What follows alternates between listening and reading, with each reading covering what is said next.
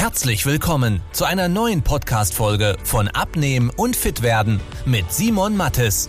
Dieser Podcast richtet sich vor allem an Menschen, die viel und gerne arbeiten, die auch mal was Leckeres essen und sich trotzdem fit und wohl in ihrem Körper fühlen wollen.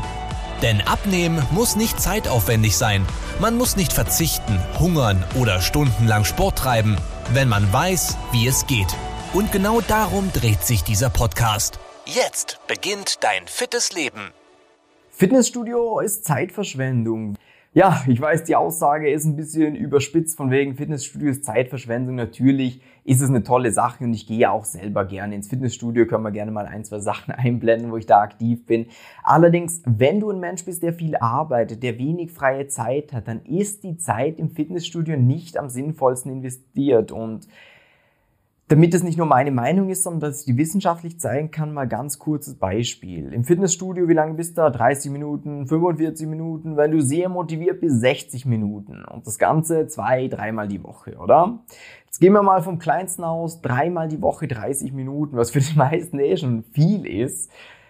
Hast du mal geschaut, wie viel Kalorien du so, wenn du eine Apple Watch oder sowas hast, wie viel Kalorien du in 30 Minuten Sport verbrennst? Das sind so circa 300. Wenn du sehr aktiv bist, 60 Minuten, dann sind es 500, 600, sowas um den Dreh. Und das hört sich zum ersten Moment nach viel an, oder? Jetzt müssen wir aber berücksichtigen, dass das ja nicht jeden Tag ist, sondern nur dreimal die Woche. Das heißt, du verbrennst zum Beispiel dreimal 300 Kalorien, was 900 sind über die Woche. Durch sieben Tage sind 130 pro Tag.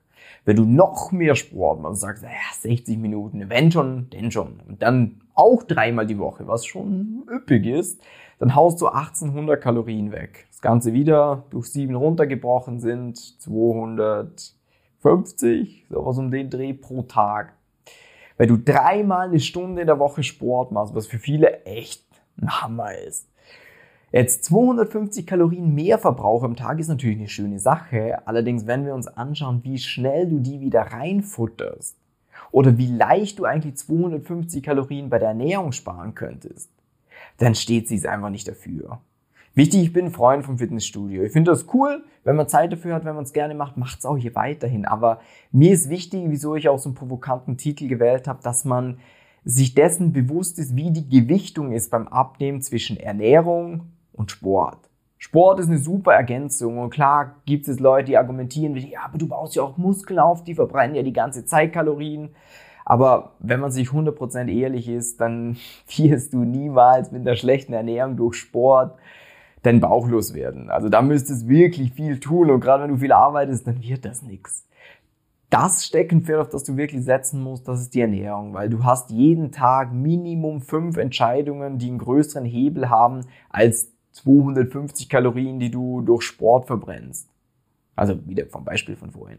Wenn du dreimal die Woche eine Stunde Sport machst. Und ich will dir das noch praxisnah zeigen. Alles, was wir essen, hat ja Kalorien. Hast du wahrscheinlich schon mal gehört. Es geht von der Semmel über Nudeln bis hin zu Fleisch. Alles hat Kalorien. Das eine hat dann mehr Eiweiß, das andere mehr Kohlenhydrate, das andere mehr Fett. Aber es ist nicht wichtig. Alles hat Kalorien. So. Jetzt hat aber nicht alles gleich viel Kalorien. Zum Beispiel, wenn du eine Beilage hast, ob du da Reis, Nudeln oder Kartoffeln hast, das ist ein Riesenunterschied an der Kalorienzahl.